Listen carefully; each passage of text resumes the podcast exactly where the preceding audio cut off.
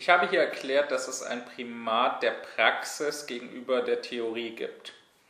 Das heißt, es ist nicht so, dass zuerst unsere theoretischen Meinungen kommen, dass zuerst der Mensch fragt, was es war. Und wenn er sich dann darin irrt, dann liegt es daran, dass ihm bestimmte Fakten nicht bekannt waren, bestimmte Daten nicht vorlagen. Oder es liegt daran, dass er irgendwie zu dumm war und auch wenn er vielleicht die richtigen Kenntnisse besaß, daraus falsche Schlüsse gezogen hat, aus einer intellektuellen Unfähigkeit heraus. Ähm, und es ist nicht so, dass dann aufgrund dessen, was wir theoretisch für wahr halten, wir praktisch so oder so handeln, sondern es ist andersrum, wie eben Fichte gezeigt hat. Das heißt, zunächst hat der Mensch einen Willen, so oder so zu handeln. Und passend zu diesem Willen wird er sich diese oder jene theoretische Meinung anschaffen. Und wenn er sich irrt, wenn er eine Meinung hat, die nicht wahr ist, dann wird das oft nicht bloß an fehlenden Kenntnissen oder an falschen Schlüssen liegen, weshalb diese Meinung auch nicht einfach dadurch geändert werden kann in den meisten Fällen, dass man ihm die richtigen Kenntnisse mitteilt oder dass man seine Fehlschlüsse berichtigt, sondern es wird daran liegen, dass er irgendetwas will, irgendetwas Böses, denn nur das Böse braucht die Lüge, das Gute ist mit der Wahrheit durchaus vereinbar, dass er irgendetwas Böses will. Und sich das irgendwie schönreden, das irgendwie rationalisieren muss.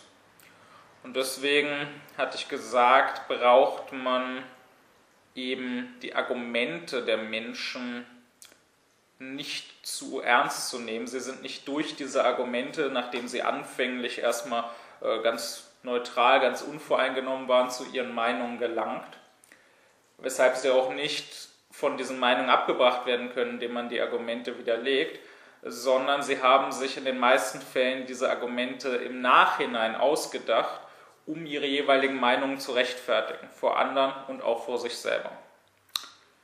Irrtum ist eine moralische Schuld, hatte ich mit Fichte gesagt, genauso wie Einsicht in die Wahrheit Verdienst ist. Und da nun einmal jeder Mensch immer nur das sieht, was er sehen will, und gegen alles, was er nicht sehen will, was ihm nicht in den Kram passt, die Augen verschließen wird, sodass man es durchaus ihm auch wirklich vors Gesicht halten kann und er wird es trotzdem nicht sehen. Da das so ist, ist die Wahrheit nur demjenigen zugänglich, der sie eben sehen will. Wie gesagt, jeder sieht das, was er sehen will.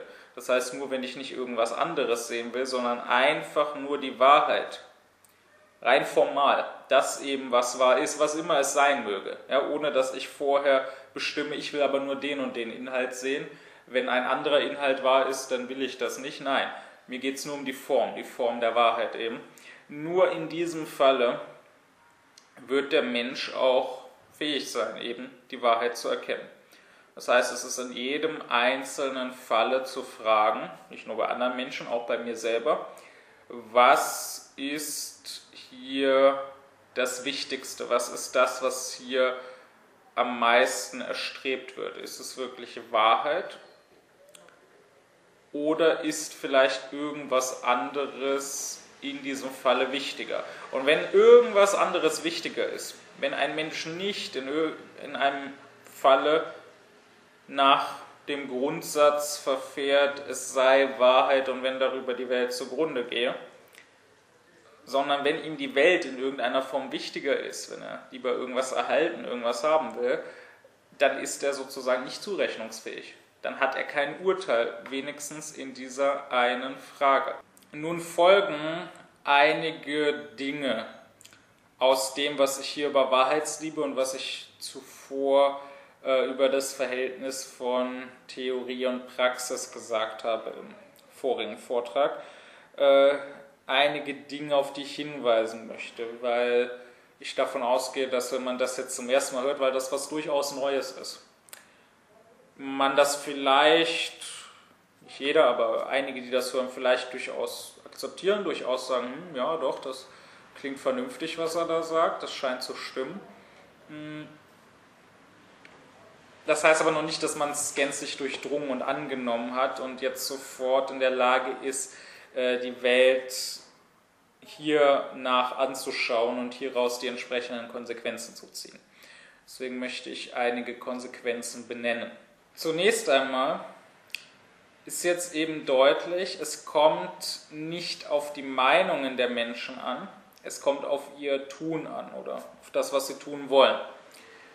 Äh, entsprechend kann man jetzt sehen, wie unmündig oder wie scheinbar mündig die Menschen sind. Ähm, das hängt eben auch gerade hier ran. Also ich habe das schon recht zu Anfang dieser ganzen Reihe gesagt. Es ist nicht so simpel, dass man einfach sagen kann, naja, es gibt halt die Unmündigen, die irgendwelche Vormünder haben und die hören blind auf alles, was dieser Vormund sagt. Und dann gibt es halt die Mündigen, die halt keinen Vormund haben, die denken halt selber. Sondern ich habe gesagt schon damals, dass bei den Unaufgeklärten dieser Vormund in gewissem Sinne nur vorgeschoben ist. Letzten Endes ist es nicht so sehr irgendein äußerer Vormund, dem ich folge, sondern folge ich schon in gewissem Sinne mir selber, nur halt nicht meiner Vernunft, sondern äh, meinem Triebe. Ich habe nämlich gesagt, es gibt keinen Fall gewöhnlich, wo ich wirklich gänzlich von einem Vormund abhänge und wirklich alles machen würde, was der sagt, sondern ich höre nur so weit auf den, wie es mir halt passt, was er sagt. Und wenn es mir nicht passt, dann bin ich plötzlich auch als unaufgeklärter Mensch sehr, sehr aufgeklärt, ja, sehr, sehr kritisch. Ich habe meinetwegen damals das Beispiel meiner Oma genannt, die einerseits sehr expertenhörig ist, ja, wo man einerseits denken könnte, naja, die ist ganz simpel unmündig, äh, wenn da jemand einen weißen Kittel trägt oder wenn jemand äh, einen Doktortitel hat, ähm, dann reicht das aus, dann ist dessen Wort sowas wie Gottes Wort. Könnte man meinen in vielen Situationen, wenn man mit ihr zu tun hat. Und dann aber gibt es andere Situationen, äh, wo sie dann scheinbar ganz aufgeklärt ist, wo sie dann sagt, ja, Experten können sich auch irren. Ja? Ähm, also ich hatte zum Beispiel schon bei früherer Gelegenheit diese Geschichte erzählt, ja, wo es dann einmal Streit gab um Kriegswirtschaft, ja, dass nämlich die Nazis äh, nicht gleich auf Kriegswirtschaft umgestellt haben im Zweiten Weltkrieg, sondern versucht haben, äh, möglichst lange hier Normalität aufrechtzuerhalten. Und dem hat sie ja widersprochen, meinte, nee, nee, da war gleich Kriegswirtschaft. Ich weiß das noch schon vor dem Krieg, wurde ja die Butter äh, teurer. Und äh, meinte dann zu Papa, ja, du kannst mir ja meine Erfahrungen nicht absprechen. Uh, worauf er meinte, darum geht es ja nicht. Keiner hat dir deine Erfahrungen abgesprochen. Ja, meinetwegen, wir waren damals nicht dabei, wurde bei euch auch die Butter teurer. Das hat auch keiner uh, jetzt irgendwie bestritten. Aber du, es gibt genug Historiker, die sich mit dieser Zeit befasst haben. Ja, es gibt viele Bücher, äh, wo das alles äh, drin steht. Und da meinte sie dann ja, ja, Bücher, Bücher, in Büchern steht auch nicht immer das Richtige drin. Und hier könnte man ja jetzt wiederum, wenn man oberflächlich ist, genauso wie man oberflächlicherweise vorher hätte denken können, na, die hört immer auf Experten, könnte man ja jetzt oberflächlicherweise denken, na, die ist ja doch aufgeklärt, die ist ja kritisch, die folgt ja nicht blind Experten. Und ich meine, so im Allgemeinen hat, ist ihre Aussage ja richtig. Ja, in Büchern kann auch was Falsches drinstehen. Auch Geschichtsbücher äh, behaupten nicht immer das Richtige. Auch da können Fehler enthalten sein. Ist eine ganz richtige Aussage so im Allgemeinen. Nur, ähm, diese Aussage ist, wenn sie auch dem Buchstaben nach zutreffen mag, ihrem Geiste nach nicht aufgeklärt. Und es ist nicht so, dass meine Oma sich hier als kritischer, aufgeklärter Mensch erwiesen hat. Denn es ist ja nicht so, dass jetzt, sie hat das ja nur so im Allgemeinen gesagt, ja, Bücher können sich auch irren, ja, können die. Aber es geht ja hier um eine ganz konkrete Aussage. Gab es da diese Kriegswirtschaft oder nicht? Und es ist ja nicht so, dass sie jetzt hier auf einen konkreten Irrtum gestoßen ist, dass sie gesagt hat, hier wird was behauptet, aber das kommt mir irgendwie zweifelhaft vor. Ich habe die und die guten Gründe, äh, die mich daran zweifeln lassen. Das wäre ja tatsächlich aufgeklärt und kritisch. Aber wenn einfach so im Allgemeinen daher geredet wird, das kann man ja immer machen. Das ist auch genau das, was Verschwörungstheoretiker immer machen und Wissenschaftsfeinde. Und nichts anderes ist sie ja in dem Moment. Ja. Äh, sowas würde sie sich nicht gerne sagen lassen. Ja, die hat jetzt nichts mit irgendwelchen äh, Klimawandelleugnern zu tun oder so, aber im Grunde ist es genau dasselbe. Und die machen das ja auch. Ja. Die sagen dann auch in bestimmten Situationen, ja, du bist doch blöde, einfach blind alles zu glauben, was Wissenschaftler sagen. Wissenschaftler können sich auch irren. Wissenschaftler dachten früher auch, dass die äh, Sonne um die Erde kreist. Und ich meine wiederum, das ist in dieser Allgemeinheit ist das ja wahr. Ja, äh, auch äh, Experten können sich irren. Ja, in der Wissenschaftsgeschichte gab es auch Irrtümer, von denen man dann abgerückt ist. Das heißt, in dieser Allgemeinheit gesprochen könnte das freilich auch auf den Klimawandel zutreffen. Das könnte zufällig auch ein Irrtum sein. Nur, es ist verdächtig, wenn jemand nur so im Allgemeinen daher redet. Hm, wenn er konkret was zu beanstanden hätte, wenn er konkret sagen würde, hier habe ich die und die äh, Sachen, die scheinen mir nicht zusammenzupassen. Ja, ich habe die und die Gegenargumente gegen diese Theorie. Und wenn ich ihm dann sagen würde, nee, die Theorie muss wahr sein, weil das ja die Wissenschaftler sagen, dann könnte er meinetwegen ankommen mit, auch die können sich mal irren. Aber einfach so, auch die können sich mal irren. Also muss ich das hier gar nicht genauer anschauen. Also muss ich mich mit diesem Argument gar nicht auseinandersetzen, denn es könnte ja falsch sein. Ja? Ich sage nicht, es ist falsch, ich sage nicht, warum es falsch ist, ich liefere kein Gegenargument, sondern ich muss es ja gar nicht anhören, weil es ja falsch sein könnte. Das ist nicht aufgeklärt. Jetzt im Falle meiner Oma kann ich sagen, was steckt dahinter. Das habe ich, als ich recht zu Anfang dieser Serie die Geschichte erzählte, noch nicht erzählt. Ähm, was dahinter steckt, ist so ihre persönliche private Ideologie, äh, dass sie meint, ich habe es ganz schwer gehabt im Leben. Ja? Äh, ich bin ja durch ganz viel Unbill durchgegangen. Ja, ich hatte ja ein ganz schweres Leben. Äh, ja, ich habe ja da den Krieg äh, überstanden. Ja, auf dem Dorf, wo keine Bomben runtergegangen sind, äh, als Tochter des örtlichen Großbauern, der klar auch ein bisschen vom Krieg beeinflusst war. Die Pferde wurden dann eingezogen und so, aber der doch wohlhabend genug war, dass er durchgekommen ist, dass sie keinen Tag hungern musste. Ähm, sie erzählt dann halt sowas jemanden wie Papa, der Patientinnen hat, die wirklich zugebombt wurden in ihrem Keller oder äh, die wirklich erstmal nichts zu essen hatten oder die wirklich äh, nach Kriegsende von einem russischen Soldaten vergewaltigt wurden. Ähm, da erzählt sie dann halt, ja, ich hatte das halt ganz schwer. Ne? Und an dieser persönlichen Ideologie, ich hatte es schwer, ich habe hart gearbeitet im Leben, äh, da darf nicht dran gekratzt werden. Und darum geht es in dem Fall wenn nämlich gesagt wird, Deutschland hatte keine Kriegswirtschaft. Ähm, anfänglich.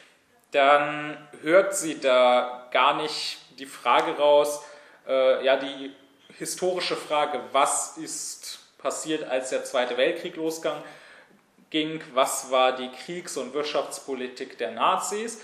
Äh, an dieser Frage hat sie kein Interesse sondern das Einzige, was sie da hört, ist, äh, ja, die Deutschen hatten es gar nicht schwer im Krieg, die wurden gar nicht vom Krieg betroffen, beziehungsweise genauer gesagt nicht die Deutschen, das ist ihr letztlich auch wurscht, sondern ich, ich hatte es gar nicht schwer. Und das kann nicht sein, denn sie hatte es ja schwer. Und deswegen kann das auch nicht sein, dass es da erstmal keine Kriegswirtschaft gab. Und das kann man bei vielen Leuten sehen. Also ob sie jetzt irgendwelche allgemeinen Ideologien haben. Ja? äh, ich hänge dieser oder jener Weltanschauung an. Oder ob sie dann, jeder hat ja auch so seine persönliche Ideologie, ja, seine persönliche Lebenslüge, ja, wie halt im Fall meiner Oma, ich hatte es ganz schwer und ich habe ganz hart gearbeitet. Ähm, da kann man dann sehen, äh, man glaubt halt immer das, was das bestätigt und man lehnt halt immer das ab, was dem widerspricht. Und deswegen ist eine Folge, wenn man das, was ich hier sage, eingesehen hat, dass man sich fragen sollte, bei jeder Meinung, die man hört, nicht nur, ist sie wahr oder falsch? Gibt es Argumente, die für oder die gegen diese Meinung sprechen? Da wird man dann darauf stoßen, dass es immer Argumente dafür und dagegen gibt. Ich habe es jetzt schon ein paar Mal gesagt, auch bei der falschen Meinung werden sich Argumente finden, die sie stützen. Und auch Argumente, die vielleicht äh, mindestens für den Laien recht überzeugend klingen mögen. Und sehr oft ist es so, dass ich erstmal gar nicht immer entscheiden kann, was es jetzt war oder falsch. Ähm, also, ich schlage vor, bei jeder Meinung nicht nur hinzuschauen, äh, ist sie jetzt wahr oder falsch, sondern auch einmal zu fragen, ähm, wenn diese Meinung wahr sein sollte, was würde dann daraus folgen, und zwar speziell für denjenigen, der sie vertritt, der sagt, diese Meinung ist wahr. Und wenn diese Folgen irgendwie vorteilhaft sind für ihn, speziell, das ist der simpelste und häufigste Vorteil, wenn es seiner Bequemlichkeit hilft,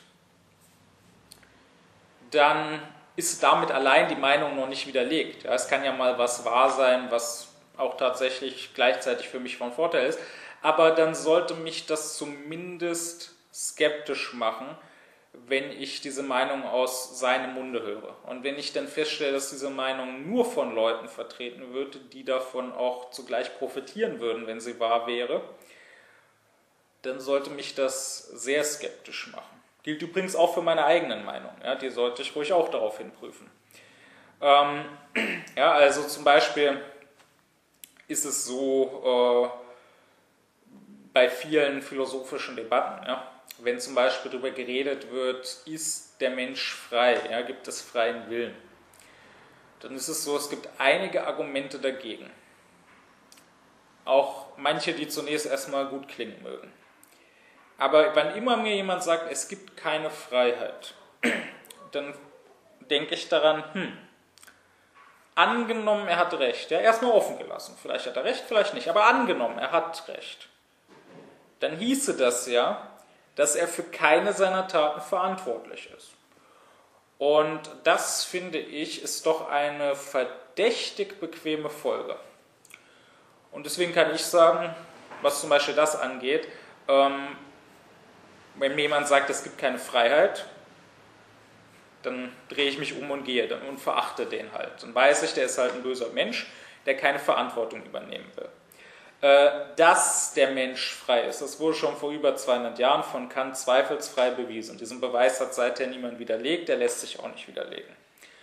Äh, dennoch aber gibt es viele Menschen, die, egal wie gut man ihnen das erklären würde, was Kant gezeigt hat, äh, das einfach nicht einsehen, einfach nicht begreifen würden.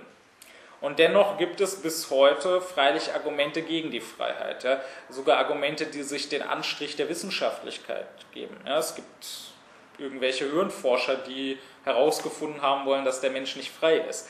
Diese Argumente sind, wenn man ein bisschen von der Materie versteht, dann merkt man, dass sie erbärmlich schlecht sind. Dass sie äh, selbst wenn das, was da als Faktum behauptet wird, zutrifft, teilweise trifft das zu, äh, dass es aber gar nichts mit Freiheit zu tun hat. Ja? Also das ist zum Beispiel das, was irgendwelche Hirnforscher da am Gehirn messen. Ähm, die Messung als solche mag schon zutreffen, aber dass es einfach ähm, nichts darüber aussagt, ob der Mensch frei ist oder nicht. Das kann man merken, wenn man halt ein bisschen Ahnung hat. Aber äh, es geht eben gar nicht darum, hier die Wahrheit rauszufinden, ist der Mensch frei oder nicht, sondern gewöhnlich, wenn jemand sagt, der Mensch ist nicht frei, dann will er nicht, dass der Mensch frei ist, dann will er nämlich selber nicht frei sein. Dann will er selber keine Verantwortung haben.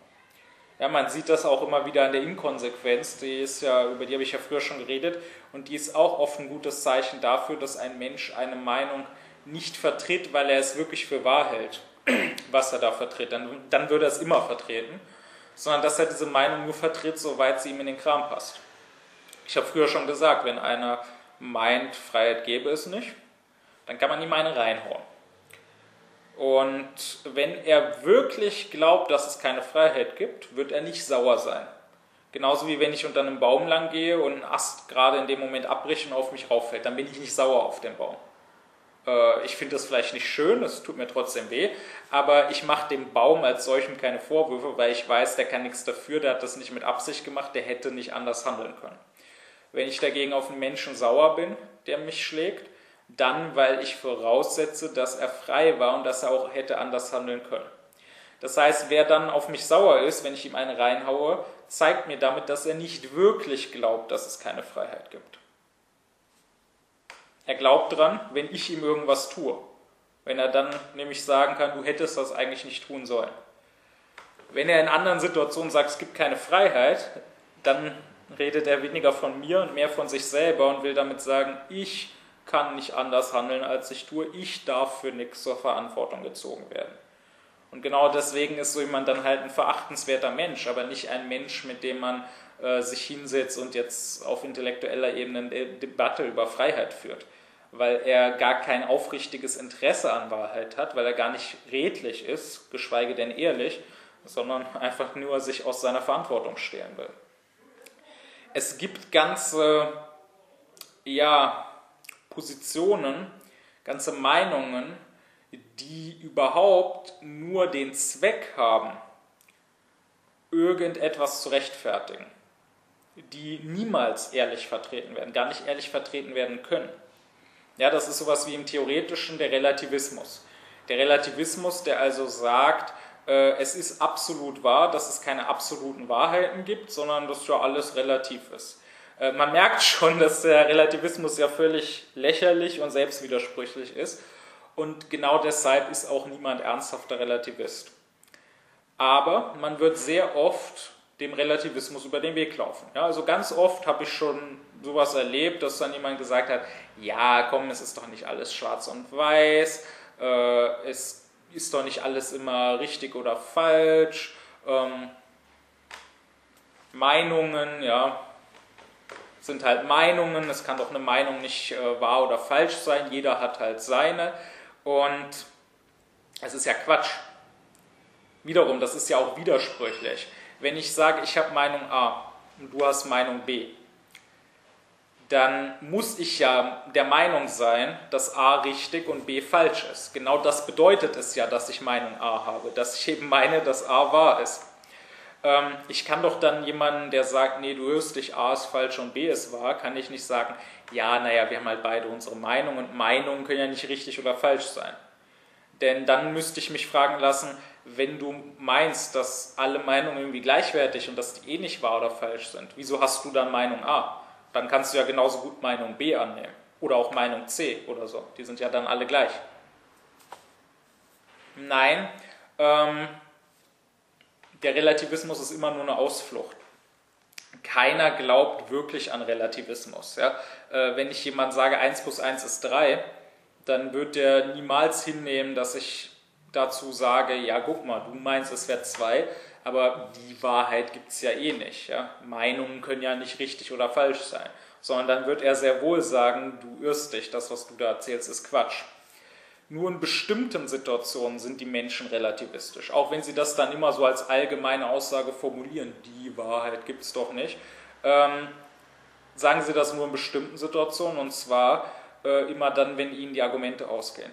Das ist nämlich auch auffällig, in sehr vielen Diskussionen habe ich das erlebt, dass so gut wie nie jemand mit dem Relativismus startet. Von Anfang an sagt, du, wir müssen nicht diskutieren, ich bin nämlich Relativist. Ich glaube, dass es die Wahrheit gar nicht gibt sondern erstmal wird ein bisschen diskutiert und erst wenn dann dem anderen die Argumente ausgehen, dann sagt er manchmal, ja, guck mal, du vertrittst jetzt hier die und die Meinung mit deinen Argumenten, aber die Wahrheit gibt es doch nicht. Und du wärst arrogant, wenn du jetzt voraussetzen wolltest, dass du die Wahrheit gepachtet hättest. Und alle anderen, die was anderes sagen, sich irren. So arrogant willst du ja nicht sein.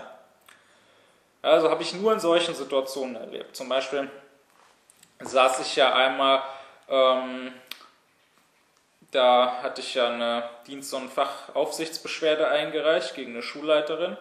Äh, Hintergrund war ja, dass die Neuköllner Bürgermeisterin Giffey ähm, da sich bei der gemeldet hatte, weil ich Giffey kritisiert hatte und das geht offenbar nicht in diesem Staat, dass man eine Bürgermeisterin kritisiert als Bürger.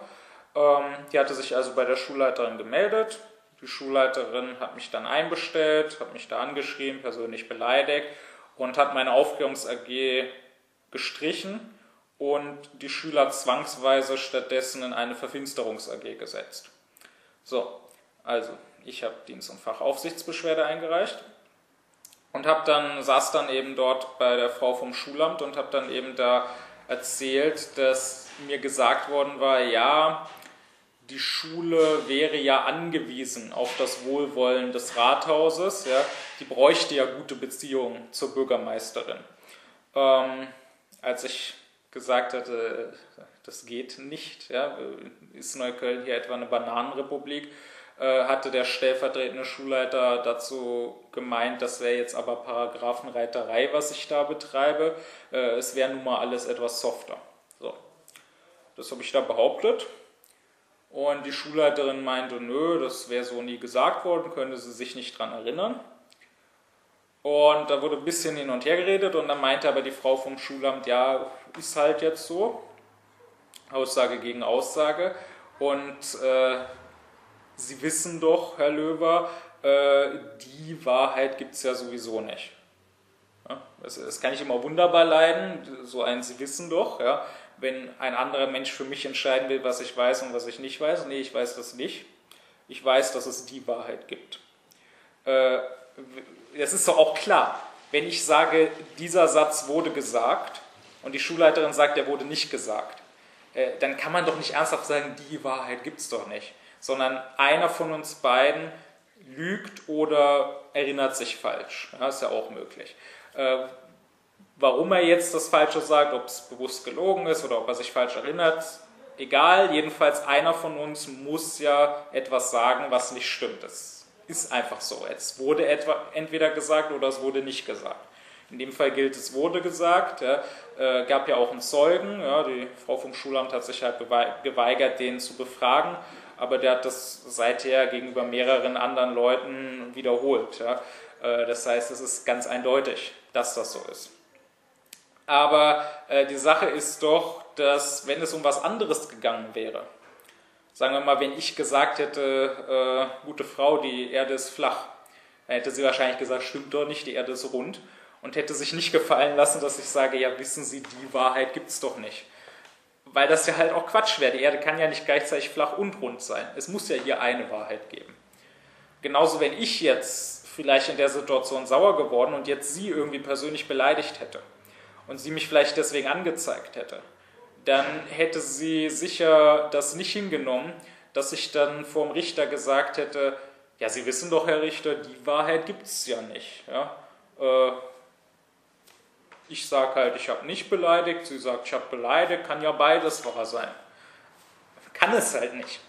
Das heißt, es ist offensichtlich, dass die Frau nicht wirklich Relativistin ist, dass sie in anderen Situationen äh, den Relativismus niemals mitmachen würde, sondern dass sie halt nur da äh, scheinbar sich zum Relativismus bekannt hat, ja, verlogenerweise. Wobei ich jetzt klarstellen will, es war keine bewusste Lüge. Äh, das ist es fast nie. Ja. Das ist dann immer eine Selbsttäuschung.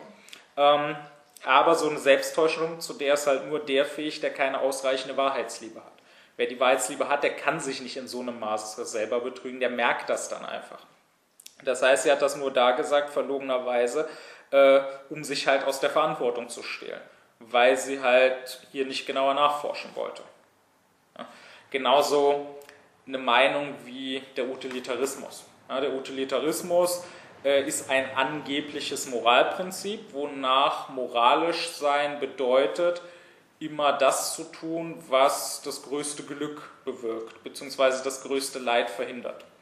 Ich sage angebliches Moralprinzip, denn es gibt in der Philosophie verschiedene Moralprinzipien, die so vorgeschlagen werden. Ähm, und man kann bei denen sagen, auch bei den falschen, äh, dass sie ja noch von einer gewissen Konsequenz sind. Und das muss ja ein Prinzip auszeichnen. Bei einem Prinzip muss es ja so sein, äh, dass wenn ich zwei verschiedene Leute habe, die sich beide auf dasselbe Prinzip berufen, dass sie dann auch zu denselben Urteilen kommen müssen. Also wenn es um Moral geht, beide sagen müssen, das ist geboten, das ist verboten. Äh, wenn sie unterschiedliche Urteile haben, dann müssen sie von unterschiedlichen Prinzipien ausgehen. Das ist ja genau das, was es bedeutet, ein Prinzip zu haben. Ähm, und selbst bei einem Prinzip, was ich ablehne, was ich für falsch halte, kann ich noch anerkennen, okay, es ist ein Prinzip, was eine gewisse Konsequenz hat. Wer das Prinzip vertritt, der muss zu dem und dem Ergebnis kommen. Beim Utilitarismus ist das nicht so. Äh, viele sehen das nicht. Ja? Ähm, vielen erscheint der Utilitarismus erstmal ganz einleuchtend, ja, erscheint wie ein wunderbares Moralprinzip. Klar, man sollte möglichst viel Glück erzeugen, möglichst viel Leid verhindern. Aber wenn man kurz drüber nachdenkt, dann merkt man, dass der Utilitarismus immer nur eine Ausrede sein kann und sonst nichts.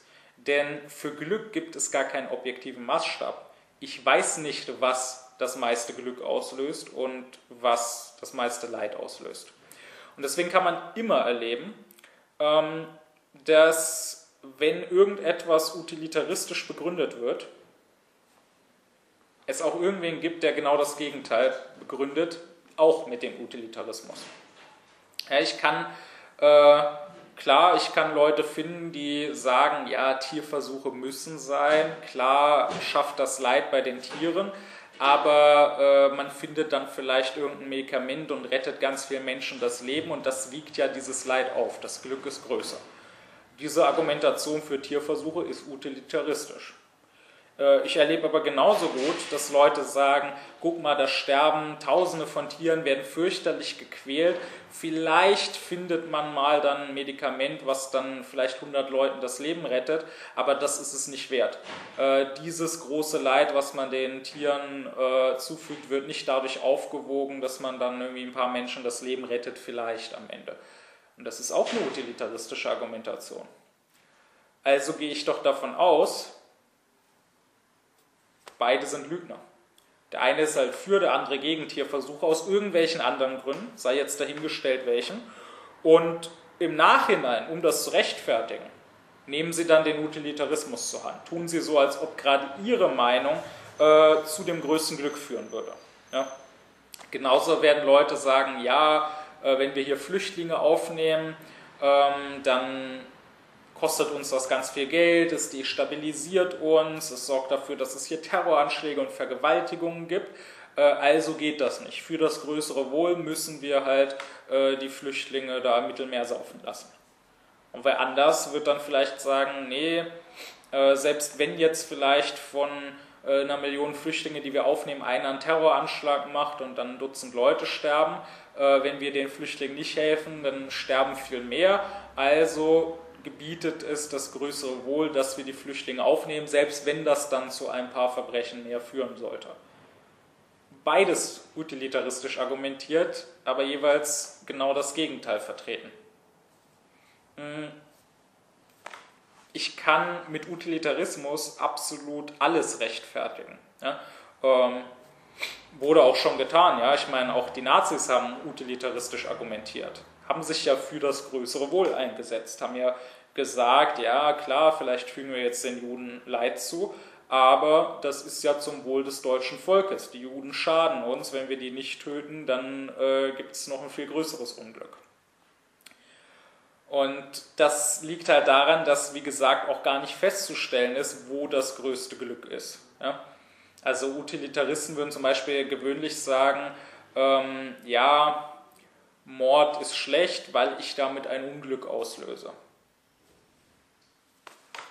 Okay, aber nach dem Utilitarismus ist nicht unbedingt jeder Mord gleich schlecht, sondern äh, es macht doch vielleicht einen Unterschied, ob ich jemanden umbringe, der sehr glücklich war, der vielleicht 100 Freunde hat, ganz beliebt ist, ja, ganz groß vermisst würde, oder ob ich jemanden umbringe, der vielleicht depressiv war, eh schon über Selbstmord nachgedacht hat und der ganz isoliert war, der keine Freunde hatte, von niemandem vermisst wird.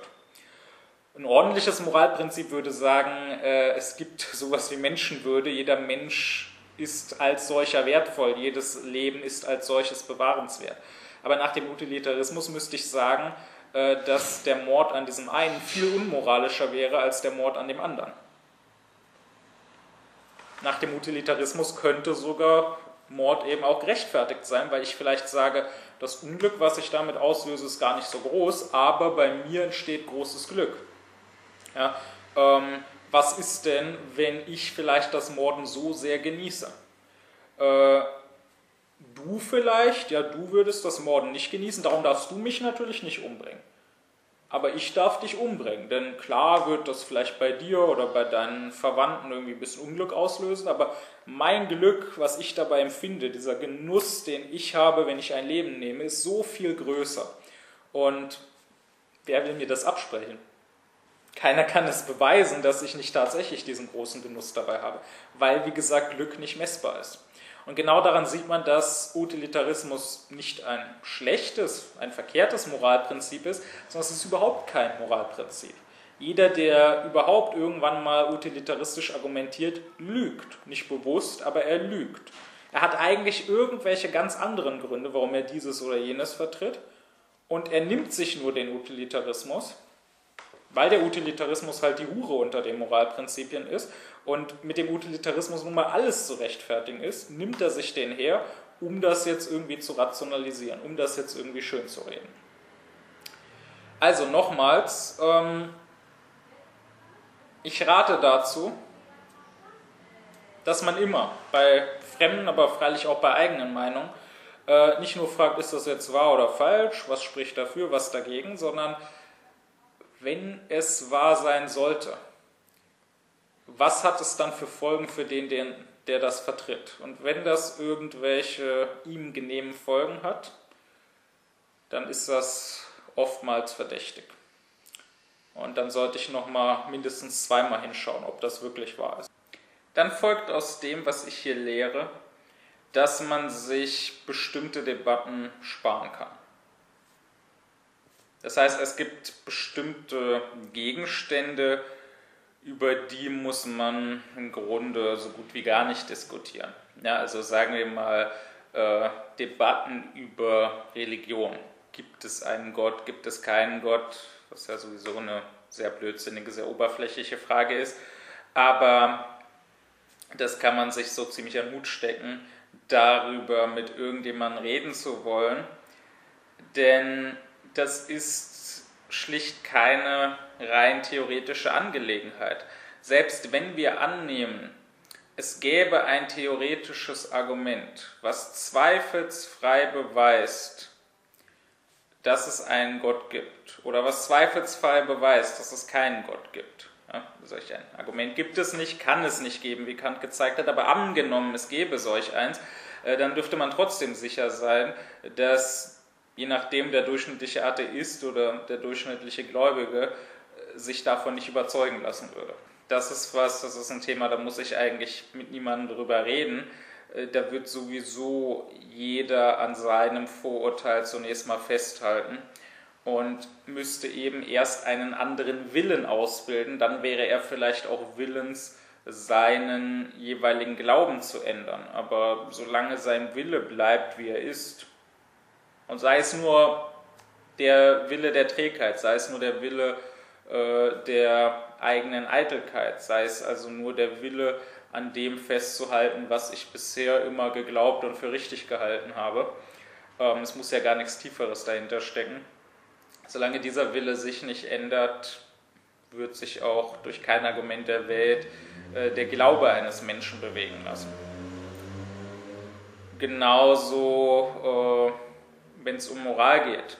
Ja, die meisten moralischen Diskussionen sind sinnlos. Ähm, gerade in moralischen Fragen gilt ja, was ich hier sage.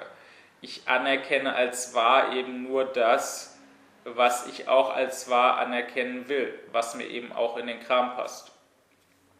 Ich meine, die meisten von uns sind heute überzeugt, zumindest wenn es um ein Lippenbekenntnis geht, nicht wenn es um tatsächliches Handeln geht unbedingt.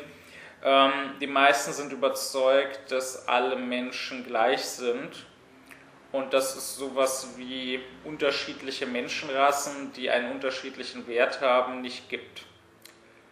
Und jetzt sagen wir aber, ich könnte jetzt zurückreisen in der Zeit, ja, in die 30er, 40er Jahre und könnte mich da mit irgendeinem durchschnittlichen Deutschen unterhalten, der die Nazis unterstützt, dann könnte ich ihn wahrscheinlich nicht überzeugen. Auch mit den besten Argumenten nicht. Ja, auch wenn ich jetzt sagen wir mal äh, Biologe wäre und Experte wäre in solchen Fragen und durchaus Argumente hätte, um die damalige Rassentheorie auseinanderzunehmen wissenschaftlich, ähm, dann könnte ich ihn wahrscheinlich nicht einfach mit Argumenten überzeugen, dass die Juden ja eigentlich doch gleich sind und auch Menschenrechte haben sollten und dass das, was die Nazis hier gerade machen, böse ist. Dieser Mensch könnte es sich ja nicht einfach leisten, sich überzeugen zu lassen. Denn wie ich früher schon sagte, sowas ist ja nicht eine neutrale, rein akademische Frage. Ja, gerade jetzt in diesem Szenario, in dieser damaligen Zeit. Ja, sind die Juden gleich oder nicht gleich? Ich kann die Meinung vertreten, ich kann die Meinung vertreten. Das hat keine weiteren Auswirkungen auf mein Leben. Sondern wenn ich in dieser Zeit, damals in Deutschland, der Meinung bin, die Juden sind nicht gleich, die Juden sind irgendwie böse, sind irgendwie schädlich, ähm, dann kann ich ja ruhigen Gewissens unterstützen oder auch nur geschehen lassen, was da passiert. Wenn ich mich jetzt aber überzeugen ließe, eigentlich haben die Juden auch Menschenrechte verdient und das ist eben Mord, was hier gerade passiert, dann müsste ich ja jetzt fortan mit einem schlechten Gewissen leben. Dann müsste es mir ja fortan jetzt schlecht gehen, weil das eben alles vor meinen Augen geschieht und ich nichts dagegen mache. Die einzige Alternative wäre, dass ich halt was dagegen mache und dann würde ich aber wahrscheinlich kein gutes Ende nehmen. Also schon aus reinem Selbstschutz, ähm, um mich nicht selber derart verachten zu müssen, werde ich mich in dieser Situation wahrscheinlich auch gegen die besten Argumente taub stellen. Ja, wahrscheinlich ist nicht jeder, ähm, aber eben die große Mehrzahl. Ja, selbst wenn es jetzt um weniger geht, ja, ähm, heutzutage wird man das auch sehen, dass die Menschen, äh, ja, wenn ich hingehen würde und denen sagen würde, du, dein Fliegen, ja, äh, das richtet den und den Schaden an oder dass du hier äh, ständig neue Kleider shoppen gehst, das richtet den und den Schaden an, ja, damit tust du anderen Menschen Gewalt an. Ähm, dann werden Menschen sehr schnell irgendwelche Argumente haben, um das zu rechtfertigen. Ja? Wenn sie schon nicht sagen, dass das an sich in Ordnung ist, ja? wenn sie jetzt zum Beispiel nicht Klimawandelleugner sind, die sagen, nee, Fliegen richtet gar keinen Schaden an, äh, dann werden sie sich irgendwas anderes ausdenken.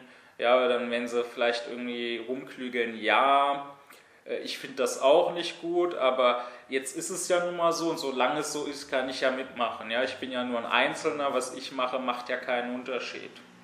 Äh, irgend sowas werden die sich dann ausdenken. Und man muss das nicht als Argument ernst nehmen. Ja, man könnte nicht naiver sein, man könnte keinen größeren Fehler machen, als das jetzt als ein theoretisches Argument ernst zu nehmen und zu versuchen, hiergegen zu argumentieren. Klar gibt es hier sehr gute Gegenargumente gegen. Aber wer nun mal weiter rumfliegen will oder weiter Kleider shoppen will oder so, äh, der wird sich von diesen Gegenargumenten nicht überzeugen lassen. Denn das, was er sich da einredet, das ist nicht sein Grund, weshalb er jetzt shoppen geht oder fliegt oder so, sondern das ist die nachträgliche Rationalisierung. Das ist, wie er das vor seinem Gewissen rechtfertigt. Solange er nicht einen anderen Willen ausbildet, solange er nicht den Willen entwickelt, okay, ich will jetzt die Erde schonen, ich will andere Menschen schonen, also höre ich auf mit dem Fliegen oder mit dem Shoppen, ähm, solange werden irgendwelche Argumente ihn nicht so einfach bewegen. Ja, also man sieht das ja heutzutage. Wann lässt sich schon mal äh, in moralischen Fragen irgendjemand irgendwie bewegen durch noch so gute Argumente? Äh, das passiert nicht sehr häufig, weil eben Moral keine theoretische Angelegenheit ist, ja, weil niemand in der Moral einfach irgendeinem Glauben folgt, den er nach redlicher Prüfung der Wahrheit aufgrund guter Argumente angenommen hat, sondern weil man in der Moral seinem Willen folgt. Wenn ich einen guten Willen habe, dann werde ich das Gute auch anerkennen, aber wenn ich den nicht habe, dann nicht. Ja? Äh, das gilt in so moralischen Einzelfragen. Ja? Also ich würde jetzt in den meisten, äh, in den meisten Fällen würde ich es mir jetzt sparen, groß, ich würde vielleicht ein, zwei Sachen dazu sagen, aber ich würde es mir sparen, jetzt groß eine Debatte mit einem Menschen zu führen, ähm, sollte er sich ein neues Smartphone kaufen oder sollte er Fleisch essen oder nicht. Äh, das würde zu nicht viel führen. Ähm, das gilt aber auch in grundsätzlicheren Fragen. Ja, also wenn überhaupt gefragt ist, gibt es eine Moral? Ähm, da ist es ja heute populär zu sagen, nö, gibt's nicht. Ja, das ist halt so ein altes Vorurteil. Aber da sind wir ja drüber hinweg. Es ist ja populär, gerade das als aufgeklärt auszugeben. Ähm, dazu kann ich sagen, das ist Quatsch, klar. Äh, ich weiß das besser. Ich weiß, die Vernunft befiehlt uns durchaus, so und so zu handeln verbietet uns durchaus so und so zu handeln.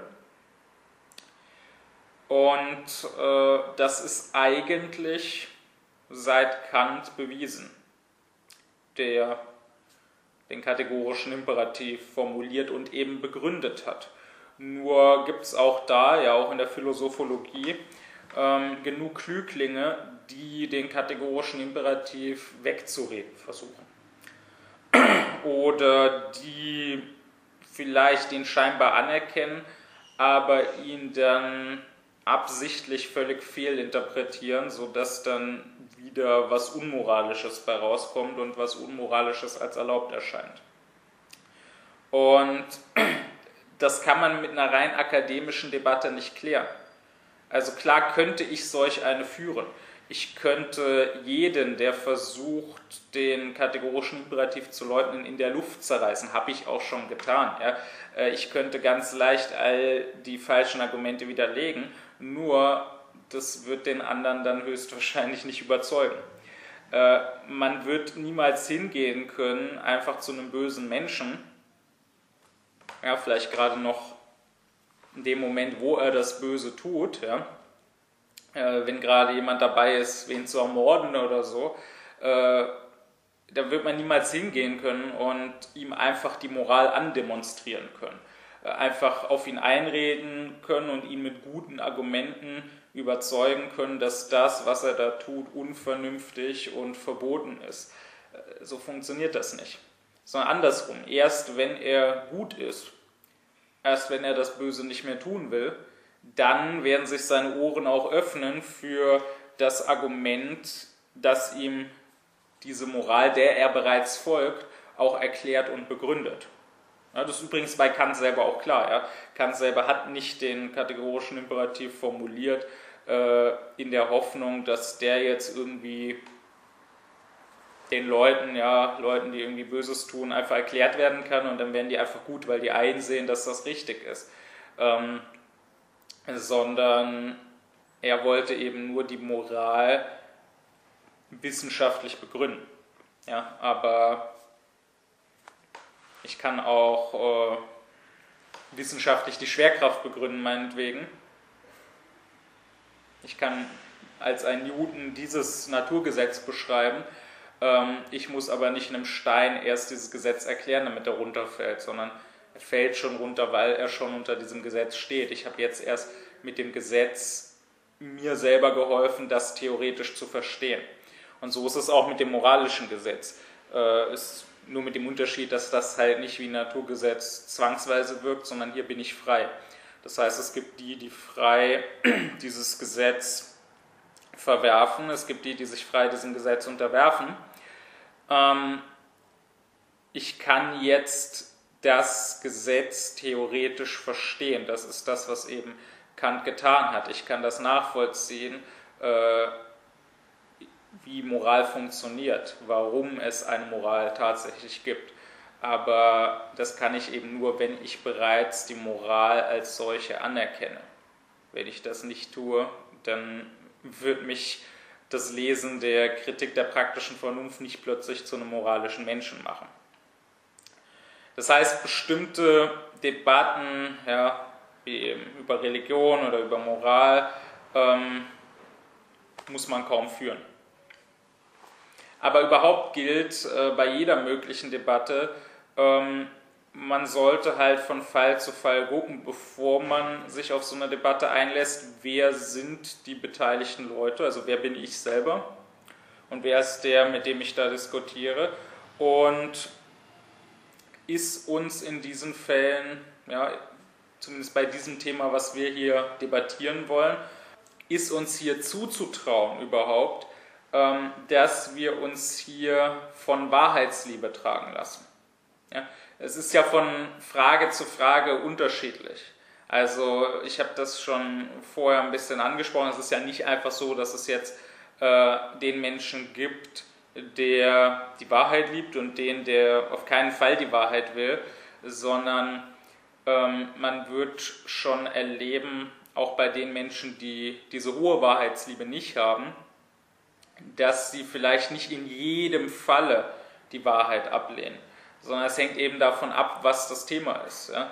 Deswegen kann man eben feststellen, bei einer Wissenschaft wie der Mathematik, wo ja äh, die Ergebnisse für unser Handeln, für unseren tagtäglichen Lebensvollzug erstmal äh, relativ gleichgültig sind, dass es da nicht so oft verschiedene Meinungen gibt. Also hier kann es wirklich mal Irrtum geben, dass jetzt einer sich verrechnet oder so.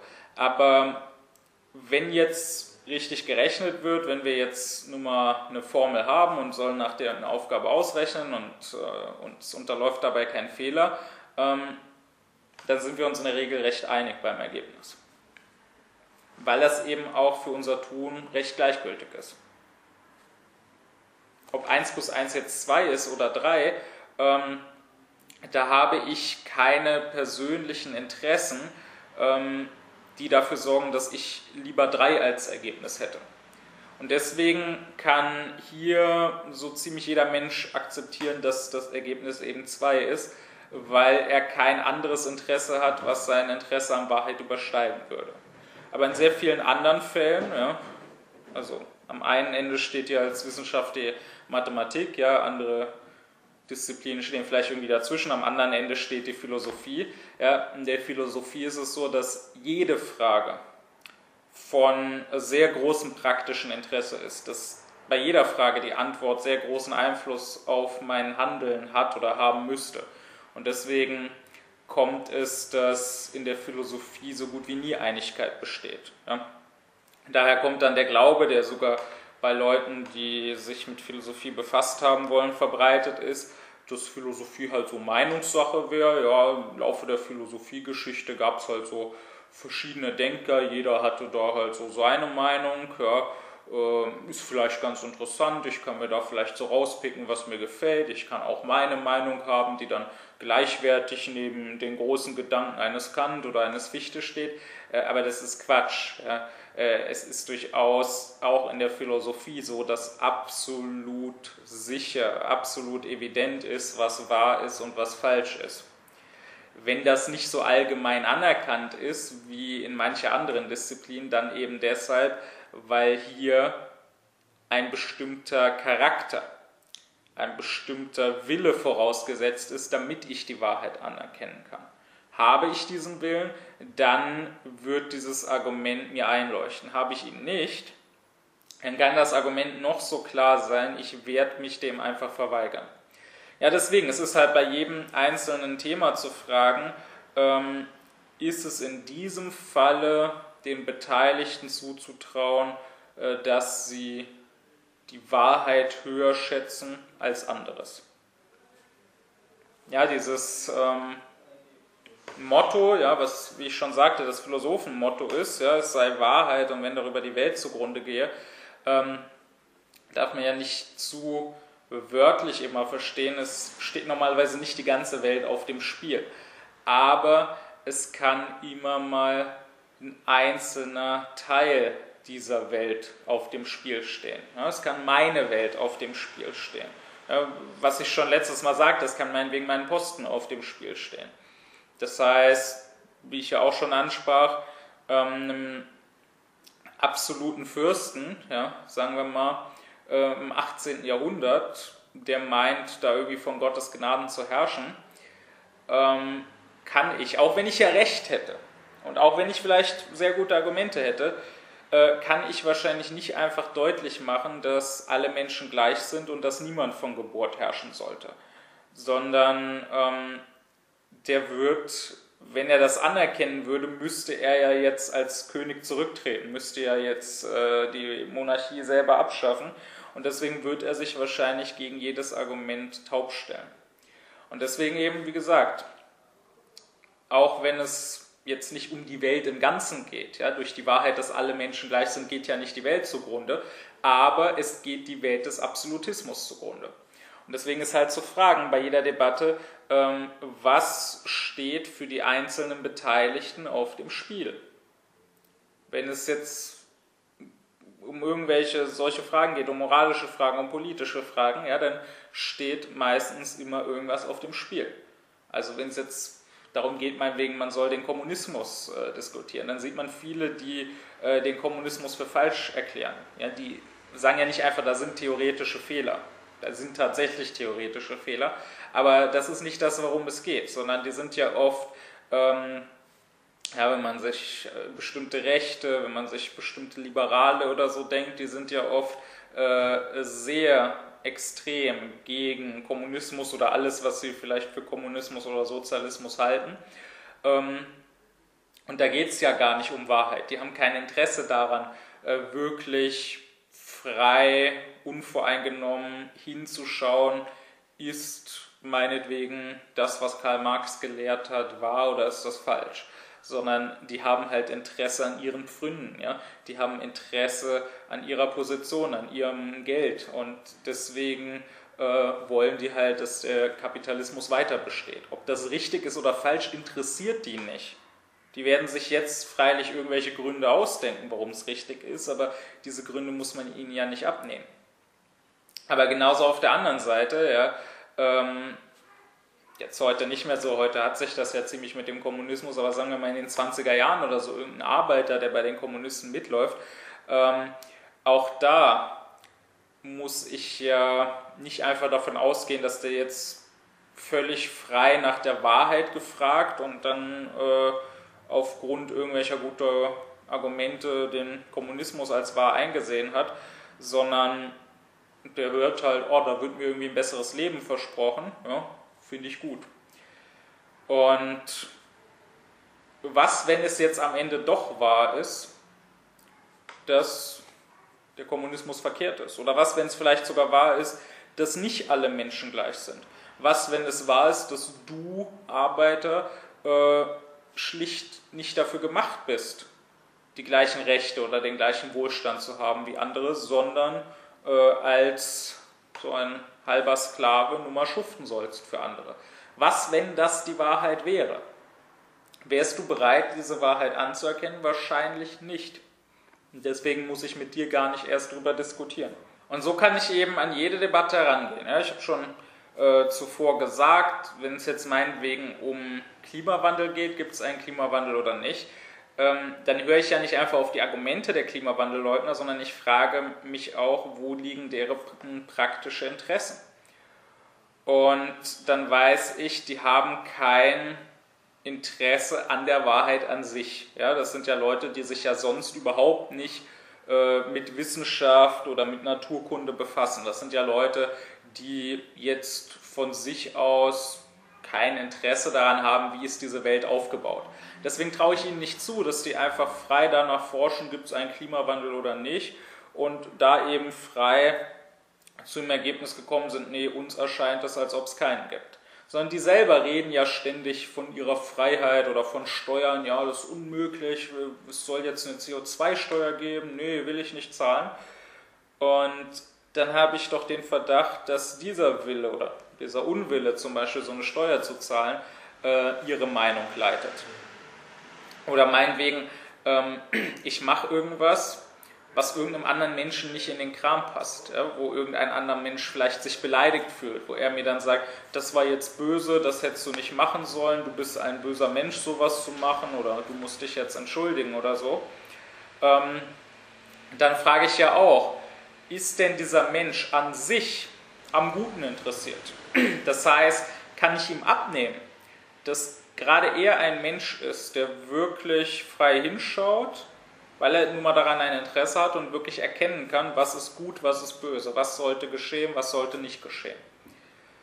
Und wenn ich dann sehe, dass der normalerweise sich überhaupt nicht für moralische Fragen interessiert, dass er ganz gedankenlos durch sein Leben geht und selber zum Beispiel nicht darauf achtet, wie moralisch er ist. Oder dass zum Beispiel, wenn ein Dritter in seiner Gegenwart äh, irgendwie schlecht behandelt wird. Vielleicht sogar, wenn einem Dritten genau das widerfährt, was jetzt ihm widerfahren ist und was er böse nennt, wenn es ihm widerfährt, ähm, der dann, wenn es einem Dritten passiert, gleichgültig daran vorübergeht, dann denke ich mir, gut, der ist an Guten nicht interessiert. Der ist nur an sich selber interessiert. Und dann werde ich das, was er jetzt sagt, auch wenn er mir sagt, das, was du tust, ist doch böse hier, äh, werde ich das nicht allzu ernst nehmen.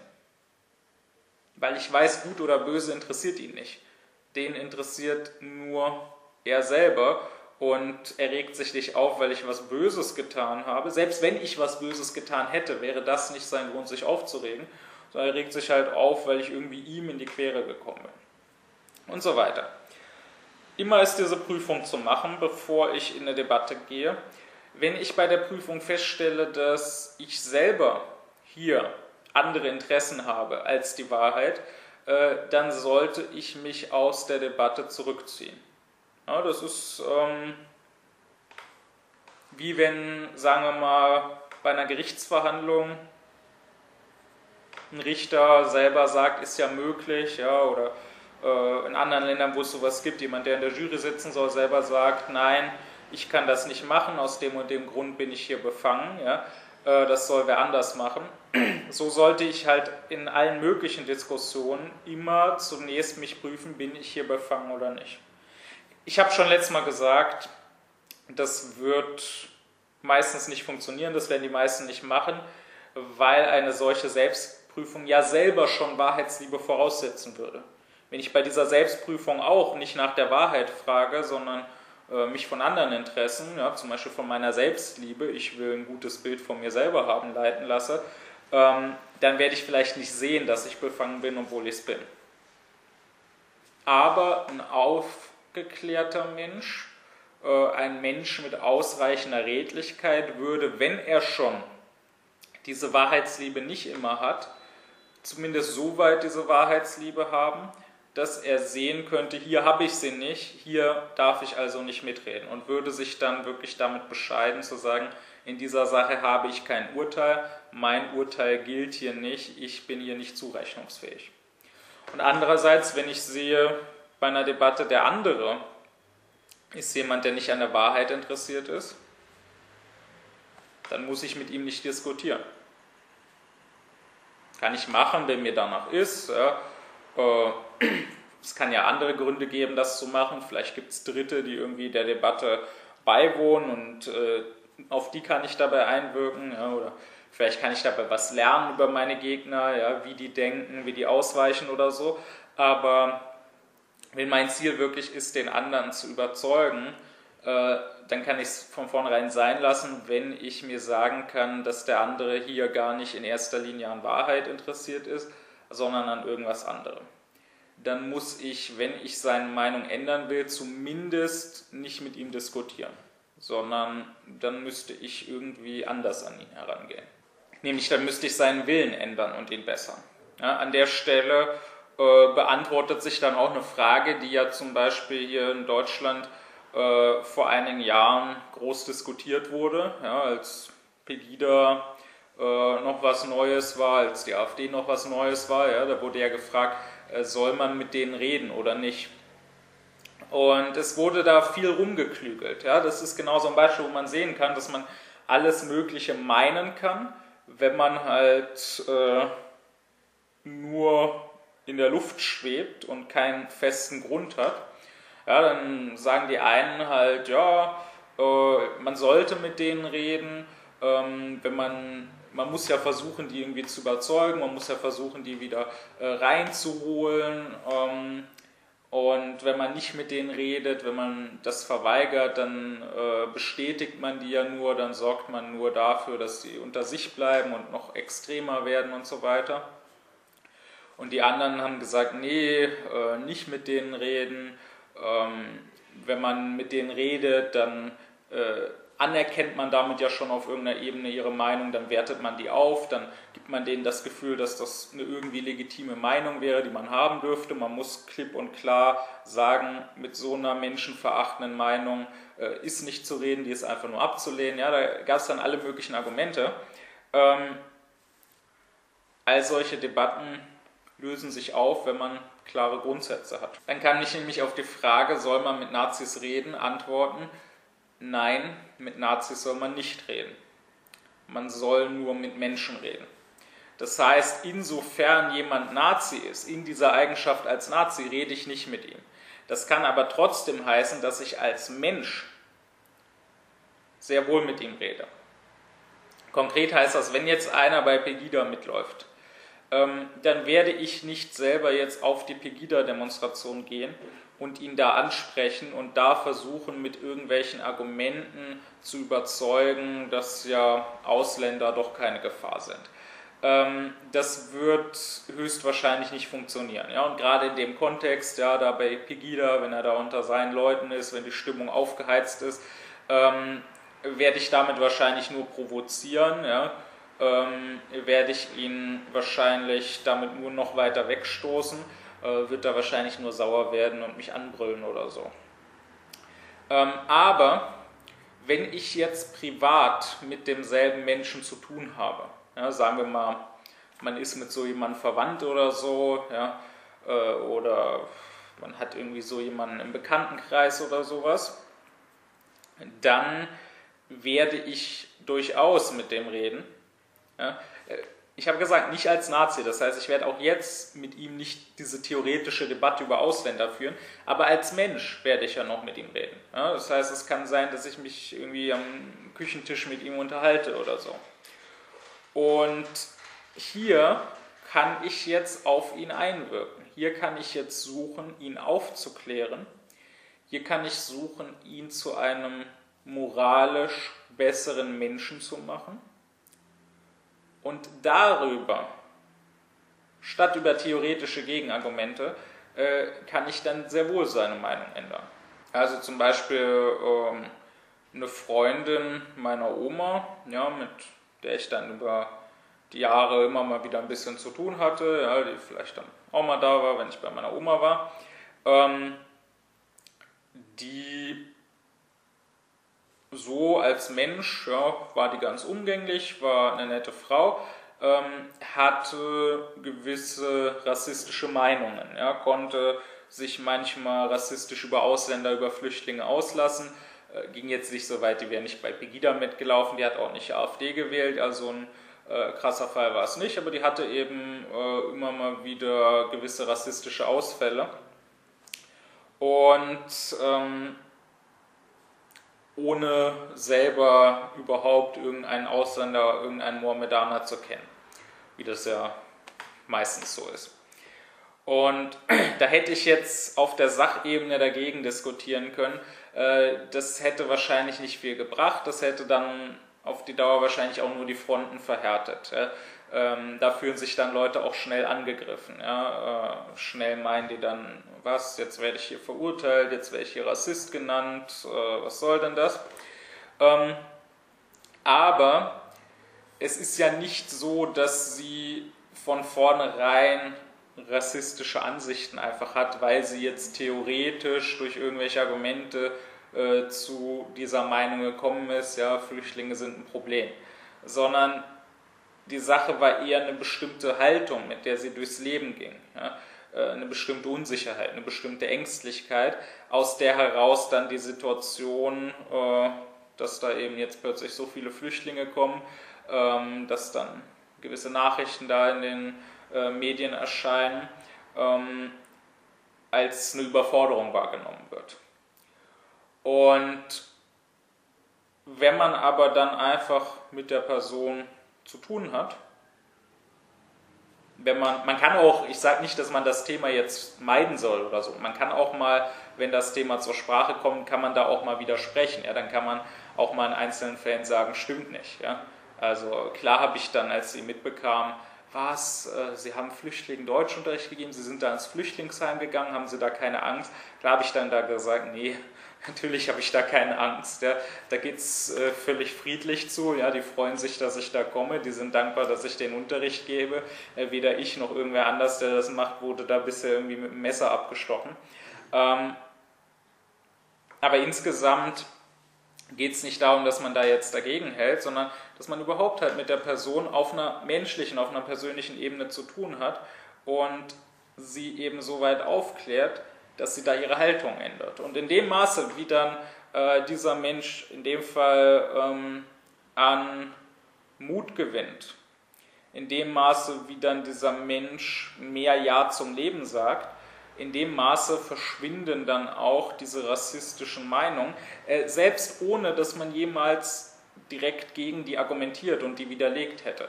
Und selbst ohne dass er jemals jetzt bewusst gesagt hätte an irgendeinem Punkt, stimmt, bisher habe ich das und das gedacht, aber jetzt aufgrund dieser und jener Argumente sehe ich ein, dass das falsch war und ändere diese Meinung. So, so wird das fast nie funktionieren. Aber es funktioniert eben sehr wohl, dass diese Meinung sich wandelt, in dem Maße, wie sich eben die Haltung wandelt. Das heißt, da wo Menschen nur Vertreter, das gilt jetzt gar nicht mal nur für Leute mit rassistischen Meinungen oder gar für Nazis oder so, da wo sie nur Vertreter sind eines bestimmten Glaubens, einer bestimmten Ideologie, da wo man sie nur als Vertreter einer Gruppe, einer Partei trifft, da wo sie nur eine bestimmte Rolle, ein bestimmtes Klischee leben. Ja? Also wenn man jetzt auf eine Demonstration von äh, Leuten, die da eben für eine bestimmte Meinung demonstrieren, ginge. Oder wenn man jetzt im Internet äh, in irgendwelchen Foren, Debatten oder in irgendwelchen Kommentarspalten mit denen zu tun hat oder so, äh, da ist meistens nicht viel zu machen. Wenn man da versuchen würde, theoretisch mit denen zu reden, das führt meist nicht weit. Das heißt aber nicht, dass man Leute mit bestimmten Meinungen, die man ablehnt, jetzt generell vollständig meiden müsste, dass man die irgendwie zu Pariern machen müsste, weil die die falsche Meinung haben, sondern wenn ich jetzt mit einzelnen dieser Menschen privat zu tun habe, wenn ich sie jetzt mal da erwische, wo sie nicht in der Rolle sind, wo sie nicht Vertreter dieser oder jener Meinung, sondern wo sie Mensch sind, da kann ich versuchen, auf sie einzuwirken, da kann ich versuchen, sie aufzuklären. Wenn sie aufgeklärter werden, dann werden sie auch ihre Meinung ändern. Ja? Also wenn ich meinetwegen mit einem Verschwörungstheoretiker im Internet muss ich nicht darüber diskutieren, ist die Erde flach oder ist die Erde eine Kugel oder so. Aber ähm, wenn jetzt zufällig irgendwie mein Vater oder mein Onkel oder so äh, Verschwörungstheoretiker und Flacherdler ist, ähm, dann kann ich, muss ich auch da jetzt nicht mit ihm diese theoretische Debatte führen, wird wahrscheinlich auch nicht sehr weit führen, aber dann kann ich versuchen, überhaupt im persönlichen Umgang so auf ihn einzuwirken, dass er ein kritischerer Mensch wird, dass er ein Mensch wird, der eher selbst denkt. Und wenn er das macht, dann wird er schon von alleine kritischer gegenüber diesen Flacherde oder was auch immer sonst für Verschwörungstheorien äh, gegen irgendwelche Videos, die er sich da zu Gemüte geführt hat, werden. Und dann wird er schon von alleine diese seine Meinung ändern. Also das äh, möchte ich hier mitgeben, das ist ganz wichtig, man sollte nicht so sehr immer versuchen, mit Argumenten zu arbeiten. Argumente sind lange nicht so wichtig und so wirksam erst recht nicht, wie wir gerne meinen, sondern statt immer nur auf die Meinung der Menschen einwirken zu wollen, sollte man mehr versuchen, auf ihren Willen einzuwirken. Eben man sollte versuchen, sie aufzuklären. Es ist mir wichtig, dass man das hier mitnimmt. Ich weiß, dass das nicht sofort passieren wird. Ja. Äh, es gilt ja auch hier wieder, das, was ich hier sage, ja, was ich theoretisch erkläre, was ich vielleicht an Argumenten bringe, ähm, das alleine kann kein Menschen, der das hört, vollständig durchdringen, sondern er muss schon selber für sich das als wahr einsehen und muss selber bereit sein, sich davon durchdringen zu lassen. Das wird auch wahrscheinlich nicht einfach sofort funktionieren. Ja? Also ich kann auch von mir selbst sagen, dass ich recht lange gebraucht habe, selbst nachdem mir das theoretisch klar war, was ich hier alles sage, das wirklich praktisch auch zu leben. Also ich würde sagen, erst so mit, ja, vielleicht erst so mit 23 habe ich das wirklich in der Tiefe eingesehen. Äh, bekannt war mir das schon vorher. Ja, also ich hatte das schon vor, hatte schon genug Ahnung von Philosophie, dass mir das klar war, dass ich das meinetwegen auch Schülern beigebracht habe. Aber selbst da noch ist es mir durchaus passiert, gerade wenn es auch um Aufklärung ging, dass ich in bestimmten Fällen es nur mit Reden versucht habe. Äh, sozusagen versucht habe, jemandem genau seine ganze Unaufgeklärtheit, äh, vielleicht seine ganzen Selbstlügen, seine ganzen Trägheiten zu erklären, jemandem auch deutlich zu zeigen, wie er sich damit selber schadet, wie er durch einen aufgeklärteren Umgang mit dem Leben seliger sein könnte und hingegen jetzt gerade sein ganzes Unglück an seiner eigenen Unaufgeklärtheit legt. Und ähm, ich hatte mit all dem recht, ja, auf theoretischer Ebene, aber es kann dann eben durchaus sein, äh, dass das A nicht ankommt oder B, dass das äh, sogar schädlich ist, ja, dass jemand sich dann, dann noch weiter einpanzert, wenn er merkt, dass er so weit durchschaut ist. Ähm, solange ein Menschen gar keinen Willen hat, selig zu sein, und was immer die Menschen sagen, ja, wie sehr sie auch äh, scheinbar dem Glück hinterherrennen. Die meisten wollen unglücklich sein zunächst mal. Die wollen gar nicht selig sein. Es ist nicht so, dass sie das gerne hätten und einfach nur zu doof sind, dieses Ziel zu erreichen, sondern die wollen das gar nicht. Und solange ein Mensch das nicht will, ähm, kann ich ihm nicht einfach erklären, wo er sich selber unglücklich macht und was er anders machen könnte. Das wird es nicht bringen. Sondern er muss erst den Willen entwickeln, überhaupt selig zu sein damit er dafür zugänglich ist. Und ich habe, wie gesagt, noch eine Weile, nachdem ich theoretisch bereits eingesehen hatte, dass es eben äh, ein Primat des Praktischen gibt, nachdem ich bereits eingesehen hatte, dass der Mensch nur verstehen kann und nur annehmen wird, nur glauben wird, was eben auch zu seinem Willen passt. Und alles andere, das kann ich ihm noch so sehr um die Ohren hauen, noch so deutlich erklären, das wird nicht ankommen. Äh, ich habe dann noch eine Weile gebraucht, auch wirklich immer danach zu handeln. Äh, auch wirklich nicht mehr zu versuchen, Leuten einfach nur ihre Unaufgeklärtheit zu erklären, ähm, anstatt sie tatsächlich praktisch aufzuklären. Das sage ich eben hier ähm, weil mir das recht wichtig ist. Man sollte das, was ich jetzt hier und in den vorigen Vorträgen gesagt habe, das sollte man nicht einmal so über sich drüber rieseln lassen und dann sich sagen, ja doch, das, das klingt schon ganz vernünftig, das ist, denke ich, irgendwie richtig, was er da sagt. Und dann aber trotzdem weiter durchs Leben gehen mit diesem Glauben an das Theoretische, mit diesem Glauben an Argumente, mit diesem Glauben dass man intellektuell die Menschen erreichen könnte. Man kann sie intellektuell nicht erreichen, solange das Herz nicht mitmacht mit dem Intellekt. Man muss wirklich aufhören zu glauben äh, an diese Primat der Theorie, man muss wirklich aufhören zu glauben äh, an diese Oberhoheit des Intellekts und man muss wirklich erstmal lernen, hier umzudenken oder sich selber umzuformen und eben stärker das Herz der Menschen anzusprechen. Und ich weiß, dass das, ja, das will ich auch noch sagen, ich weiß, dass das leichter gesagt ist als getan. Ja, ich habe auch schon erlebt, dass, ähm, wenn ich jemandem das hier erklärt habe, dass er das dann zwar irgendwie eingesehen hat, meinte, ja, äh, also ich kann das nachvollziehen, was du da sagst, du scheinst recht zu haben, dass die Menschen äh, theoretisch durch Argumente nicht einfach erreichbar sind, aber das ist ja schrecklich, wenn das stimmt. Ich sage dazu, nö, ich finde das nicht schrecklich. Ich fände das Gegenteil schrecklich. Äh, wenn die Menschen tatsächlich nur theoretisch zu erreichen wären, äh, dann hieß es ja bei den vielen verkehrten Meinungen, die es gibt, dass die meisten Menschen wirklich einfach dumm und Trottel sind und dass sie dazu verdammt sind, das Falsche zu glauben und auch als Folge davon das Falsche zu tun.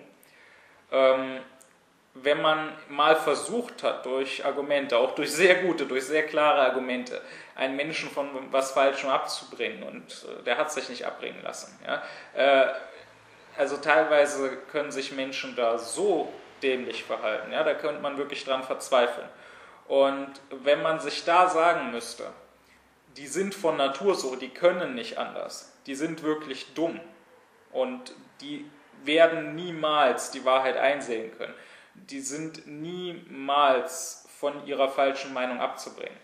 Das wäre schrecklich, wenn man sich das sagen müsste. Nun muss man sich das nicht sagen, sondern kann sich eben sagen, die sind nicht dumm, die sind böse, was zunächst mal zwar unschön ist, aber was bedeutet, dass da noch Hoffnung besteht. Was bedeutet, dass wenn sie sich nur bessern, wenn sie nur einen besseren Willen ausbilden, dass dann auch ihre Meinung sich durchaus noch ändern kann. Sicherlich ist es, wie gesagt, leichter gesagt als getan. Ja. Äh, wenn ich jetzt einfach sage, ja, versucht nicht die Menschen intellektuell, versucht sie moralisch zu erreichen, versucht nicht mit Argumenten ihnen ihren Irrtum aufzuzeigen. Sie werden auf diese Argumente zunächst nicht hören, sondern versucht sie sittlich zu bessern äh, auch das geht nicht immer einfach so. Auch das ist nicht leicht, das ist mir durchaus klar. Aber es ist eben der einzige Weg, den es gibt. Und es ist, auch wenn es schwer sein mag, es ist durchaus möglich. Äh, ich werde auch noch äh, später, nicht mehr jetzt hier in diesem Vortrag, aber ich werde äh, noch ein bisschen dazu sagen, wie das geht. Jetzt will ich nur noch sagen, als ein letztes, wenn man doch mal äh, sich auf so eine Debatte einlässt oder auch nur wenn einem irgendwelche äh, Argumente der anderen Seite unterkommen, ähm, dann rate ich nach all dem, was ich hier gesagt habe, dazu, dass wenn man sittlich ist, dass man auch Vertrauen hat in sein eigenes Herz, in sein eigenes Gewissen. Und dass man, nachdem man jetzt hoffentlich eingesehen hat, dass Argumente sowieso nicht so wichtig sind und dass sowieso die Menschen sich immer alle möglichen Argumente ausdenken können, äh, je nachdem, welche Meinung sie gerne verteidigen wollen, dass es für jede Meinung irgendwelche Argumente gibt, die diese Meinung stützen. Ähm, dass man, mit Nietzsche gesprochen, einen gelegentlichen Willen zur Dummheit ausbildet. Ja, also sich mal dumm und taub stellt, auch gegen scheinbar gute Gegenargumente. Ja, in gewissen Fällen sollte ich, das ist mir wichtig zu betonen, weil wir ja in einer Zeit leben, die Vernunft so oberflächlich nimmt, die vernünftig sein damit verwechselt, dass man ein rumklügelnder, herzloser Verstandesmensch ist. Ähm, in manchen Fällen sollte man seinem Gewissen zunächst mal mehr trauen als dem Intellekt. Das heißt, wenn ich jetzt, sagen wir mal, in der Nazizeit lebe und mein Gewissen sagt mir, alle Menschen sind gleich. Ich stehe jetzt einem Juden gegenüber oder ich stehe jetzt einem Schwarzen gegenüber und ich nehme da einfach wahr, der erscheint mir als ein Mensch wie ich. Und mein Gewissen sagt, ich soll den achten. Ich soll dem nicht schaden. Ja. Wenn er in Not ist, soll ich ihm helfen. Dann kann jetzt irgendein Rassenforscher, ja, meinetwegen ist das ein hochdotierter Professor an der Uni, äh, und meinetwegen hat er irgendwelche klug daherkommenden biologischen Argumente. Kann jetzt ankommen und mir versuchen zu erklären, dass die minderwertig sind. dann werde ich jetzt, wenn ich ehrlich bin, äh, auf der intellektuellen Ebene wahrscheinlich nicht gegen den ankommen. Wenn ich selber jetzt nicht irgendwie ausgebildeter Biologe bin, äh, dann kann es schon sein, dass er Argumente hat, die zwar an sich falsch sind, aber zumindest ich, ja, mit dem Wissen, was ich habe, kann nicht den Fehler, den genauen Fehler entdecken. Ich könnte ihm nicht erklären, wo er falsch liegt. Aber wenn ich ein guter Mensch bin, ja, ein Böser wird sich vielleicht überzeugen lassen, aber wenn ich ein guter Mensch bin, dessen Gewissen eben sagt, behandle diese Menschen als gleiche, achte sie, ähm, dann werde ich daran festhalten, dann werde ich diesem meinen Gewissen vertrauen. Ja, dann werde ich sagen, lieber Herr Professor, ich kann jetzt nicht genau erklären, wo Sie falsch liegen. Da müsste ich erst mich noch genauer mit der Materie befassen. Ja, dann müsste ich vielleicht erst äh, Ihre Disziplin erlernen. Aber ich kann ganz sicher sagen, dass Sie falsch liegen. Ja, und äh, das ist wichtig, dass man sich nicht gleich von jedem Scheinargument überrumpeln lässt. Es gibt so Leute, die äh, sehr unsicher sind, die ähm, keinerlei eigene Überzeugung haben und bei denen ist es dann, so habe ich schon in bestimmten Diskussionen erlebt, dass sie ständig hin und her springen, ständig die Seiten wechseln. Ja. Immer der, der gerade ein Argument vorträgt, überzeugt sie auch damit. Äh, da sagen sie dann, ja stimmt, da hast du recht. Und sobald aber dann wer von der anderen Seite kommt und dagegen argumentiert, dann sagen die, ja, jetzt, wo du das sagst, das leuchtet mir ein, ja, dann ändere ich jetzt meine Meinung. Und ähm, man soll, man soll sich ja nicht einfach völlig gegen äh, alles Intellektuelle, man soll sich nicht gegen jedes Argument verschließen, das will ich auf keinen Fall sagen. Äh, man soll ruhig meinetwegen Argumente anhören. Aber man soll nicht sofort, wenn man vielleicht ein Argument nicht sofort widerlegen kann, wenn man nicht sofort weiß, warum ein bestimmtes Argument falsch ist, dann soll man nicht sofort alles hinwerfen und seine Überzeugung ändern und sich jetzt dem anderen, der dieses Argument vorgebracht hat, anschließen, sondern man soll sich eben immer von seiner Sittlichkeit leiten lassen. Und wenn die mich skeptisch sein lässt gegen ein bestimmtes Argument, auch dann, wenn ich nicht sofort es als falsch erweisen kann, dann sollte ich der ruhig vertrauen und eben, wie gesagt, diesen Willen haben, mich einmal dumm zu machen gegen dieses Argument. Ja? Ob das jetzt meinetwegen so ein Rassenkundler ist, der argumentiert, oder meinetwegen heute jemand, der gegen den Klimawandel argumentiert, wo jetzt vielleicht auch der Durchschnittsmensch, der kein Klimaforscher ist, manchmal drauf reinfallen könnte. Ja? Äh, gibt ja Argumente, die erstmal irgendwie ein bisschen sinnig erscheinen. Ja? Wenn die sagen, ja, der CO2-Anteil der Atmosphäre ist doch winzig klein, wieso sollte das irgendeinen Einfluss haben? mit ein bisschen Nachdenken kann ich dann überlegen, das sagt ja erstmal gar nichts. Ja. Es kann auch sein, dass ich nur einen winzig kleinen Tropfen Gift in mich aufnehme und daran schon sterbe, wenn das Gift stark genug ist. Ja. Ähm, aber zunächst mal kann das einem unbedarften Laien ja wie ein gutes Argument erscheinen und zunächst mal könnte ihn das ja ans Grübeln bringen. Hm, da haben die ja recht, wie kann es denn einen Klimawandel geben, wenn nur so wenig CO2 in der Atmosphäre ist, wie kann das denn einen Unterschied machen? Aber bevor ich mich davon aus der Bahn werfen lasse, sollte ich eben auch mein Gewissen befragen.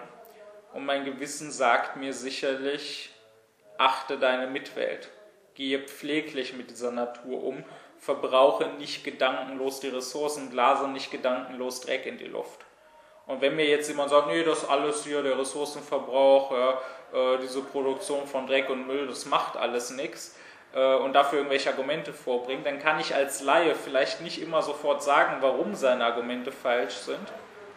Aber ich kann eben sagen, ich weiß sowieso, dass deine Argumente nicht ehrlich gemeint sind, dass du nicht, weil du diese Argumente für wahr hältst, so redest, sondern aus ganz anderen Gründen.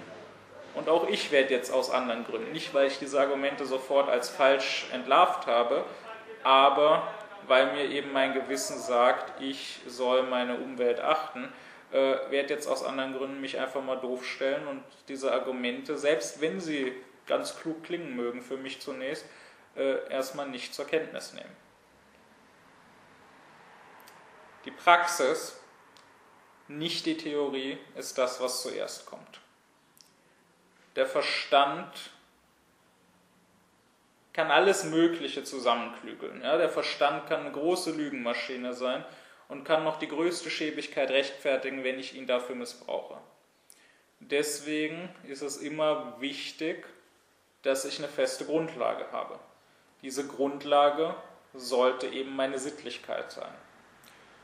Und wenn ich ein sittlicher Mensch bin, dann werde ich auch die Wahrheit lieben. Das ist ja Teil der Sittlichkeit. Ja, das ist ein moralisches Gebot, ein sehr hohes moralisches Gebot, dass nicht ich mir das Wichtigste sein soll. Ja, dann wären wir wieder beim Egoismus und bei der Egozentrik, über die ich schon früher sprach.